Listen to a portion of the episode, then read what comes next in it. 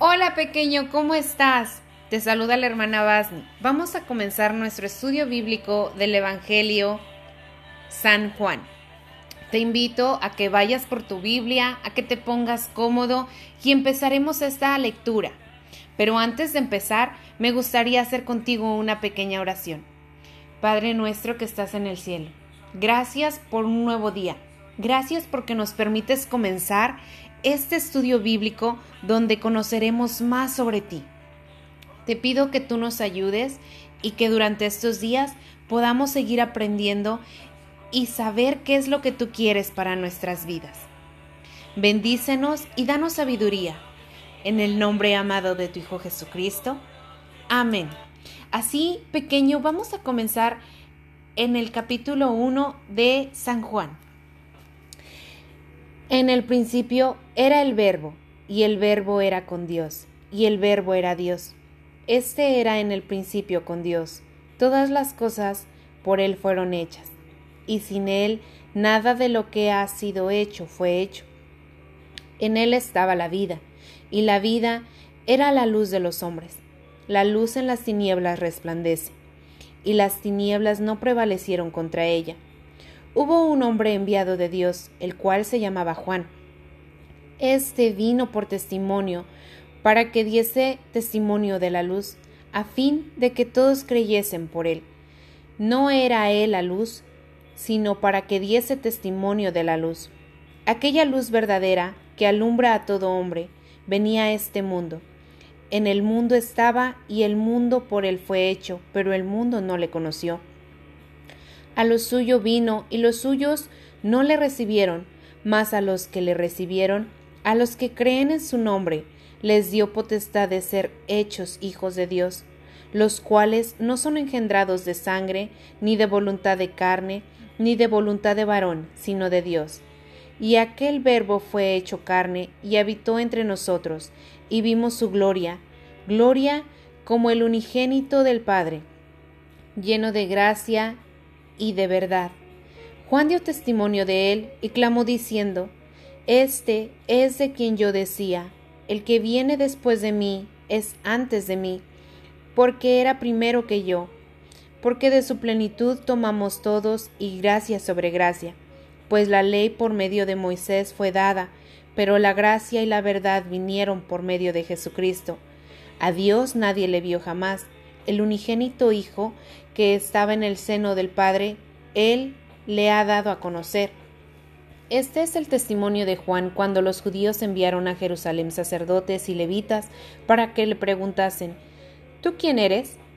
Confesó y no negó, sino confesó Yo no soy el Cristo. Y le preguntaron ¿Qué pues? ¿Eres tú Elías? Dijo No soy. ¿Eres tú el profeta? Y respondió No. Le dijeron pues ¿quién eres?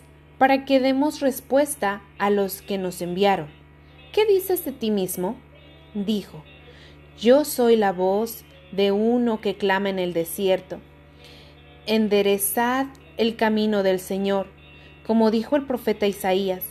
Y los que habían sido enviados eran de los fariseos, y le preguntaron y dijeron, ¿Por qué pues bautizas si no eres el Cristo, ni el Elías, ni el profeta? Juan le respondió diciendo, Yo bautizo con agua, mas en medio de vosotros está uno a quien vosotros no conocéis. Este es el que viene después de mí, el que es antes de mí, del cual yo no soy digno de desatar la correa del calzado. Estas cosas sucedieron en Betabara, al otro lado del Jordán, donde Juan estaba bautizando. El siguiente día vio Juan a Jesús que venía a él y dijo, He aquí el Cordero de Dios, que quita el pecado del mundo. Este es aquel de quien yo dije, después de mí viene un varón, el cual es antes de mí, porque era primero que yo. Y yo no le conocía, mas para que fuese manifestado Israel, por esto vine yo bautizando con agua también dio Juan testimonio diciendo, Vi al Espíritu que descendía del cielo como paloma y permaneció sobre él. Y yo no le conocía, pero el que me envió a bautizar con agua, aquel me dijo, sobre quien veas descender el Espíritu y que permanece sobre él, ese es el que bautiza con el Espíritu Santo. Y yo le vi y he dado testimonio de que éste es el Hijo de Dios. El siguiente día otra vez estaba Juan y dos de sus discípulos, y mirando a Jesús, que andaba por ahí, dijo, He aquí el Cordero de Dios. Le oyeron hablar los discípulos, y siguieron a Jesús. Y volviéndose Jesús, y viendo que le seguía, les dijo, ¿Qué buscáis? Ellos le dijeron, Rabí, que traducido es, Maestro. ¿Dónde moras? Les dijo, Venid y ved. Fueron y vieron dónde moraba, y se quedaron con él aquel día, porque era como la hora décima. Andrés, hermano de Simón Pedro, era uno de los dos que habían oído a Juan y habían seguido a Jesús. Este halló primero a su hermano Simón y le dijo, Hemos hallado al Mesías, que traducido es el Cristo y le trajo a Jesús, y mirándole Jesús dijo, Tú eres Simón, hijo de Jonás, tú serás llamado Cefas, que quiere decir Pedro. El siguiente día quiso Jesús ir a Galilea y halló a Felipe, y le dijo, Sígueme. Y Felipe era de Bethsaida, la ciudad de Andrés y Pedro. Felipe halló a Natanael y le dijo, hemos hallado a aquel a quien escribió Moisés en la ley, así como los profetas, a Jesús, el hijo de José, de Nazaret. Natanael le dijo, ¿De Nazaret puede salir algo de bueno? Le dijo Felipe, ven y ve. Cuando Jesús vio a Natanael que se le acercaba, dijo de él, He aquí un verdadero israelita, de quien no hay engaño le dijo Natanael, ¿De dónde me conoces?